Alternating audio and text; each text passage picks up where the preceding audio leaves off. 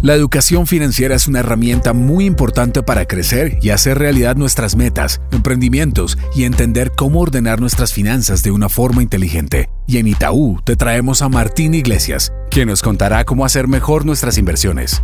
Hola Martín. Hola, ¿cómo están? Mi nombre es Martín Iglesias, soy responsable por la recomendación de inversiones para los clientes de Itaú en Brasil y hoy estoy aquí para hablar un poco sobre el sesgo de familiaridad y el sesgo doméstico, también llamado home bias, que es muy importante que tengamos en mente cuando decidimos invertir.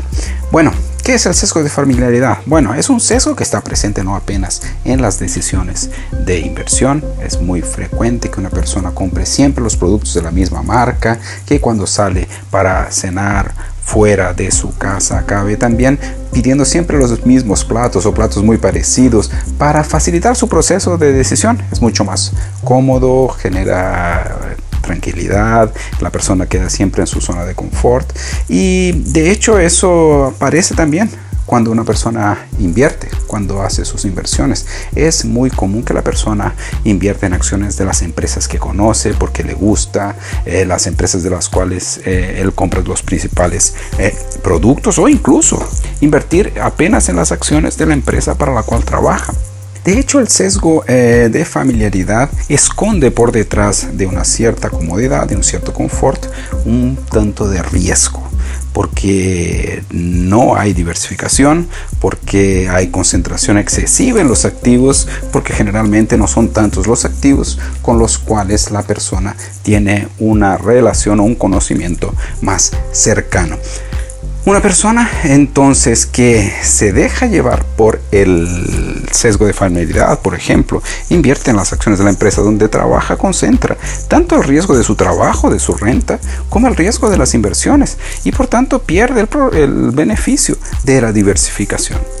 Tenemos que recordar que la diversificación no es apenas una forma de reducir riesgos, sino que es más que eso, es una forma de asumir riesgos que valen la pena. De, podemos decir que es la forma más eficiente de asumir eh, riesgos. Con la diversificación nosotros buscamos activos que tienen potencial de valorización a largo plazo, pero que no reaccionan de la misma forma a los acontecimientos eh, de corto plazo. O sea, mientras buscamos ganancias de largo plazo, reducimos las oscilaciones y la volatilidad del día a día. Para que la diversificación funcione bien, tiene que ser lo más amplia posible. Diferentes mercados, diferentes países y es ahí que puede, podemos tener problema con el sesgo de familiaridad y particularmente con el sesgo doméstico o el home bias, porque las personas alrededor del mundo generalmente invierten más que lo que sería, eh, eh, eh, digamos así, excelente, más que lo que sería lo ideal en activos de su propio país. Eso limita de forma muy fuerte, de hecho, todo el tema de la diversificación. Eh, a lo largo del tiempo, cada vez más en América Latina tenemos eh, opciones de inversiones en el exterior y ahí, por tanto, el inversionista tiene opciones para generar una diversificación muchísimo, muchísimo más amplia. Pensando en eso, Itaú Colombia recientemente lanzó tres productos de inversión que actúan en, en mercados bastante diferentes tenemos el fondo Itaú Income Dynamic Fund, que es, tiene, es administrado por Pinco, probablemente una de las eh, empresas más importantes y reconocidas mundialmente como gestores de, de activos de deuda.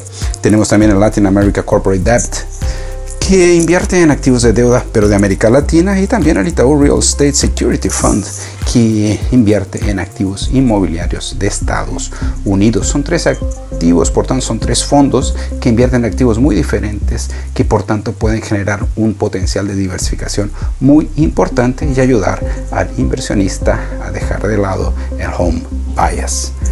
Bueno, yo creo que por hoy es solo eso. Quería agradecer a todos por conectarse a Itaú Inversiones Colombia. Denle play a todas las informaciones que nosotros tenemos. Un gran saludo a todos y hasta la próxima.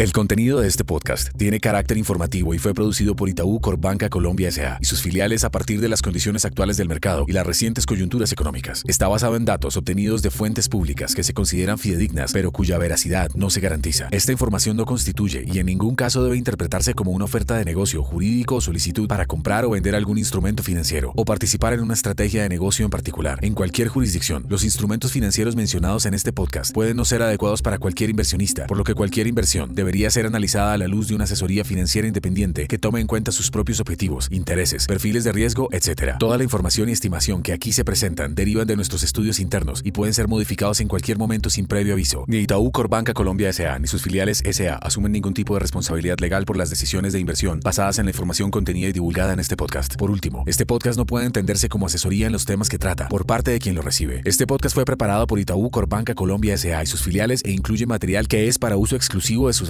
y su contenido no puede ser reproducido, publicado o redistribuido en ninguna forma, en todo o en parte, sin la autorización previa de Itaú Corbanca Colombia S.A., vigilado Superintendencia Financiera de Colombia.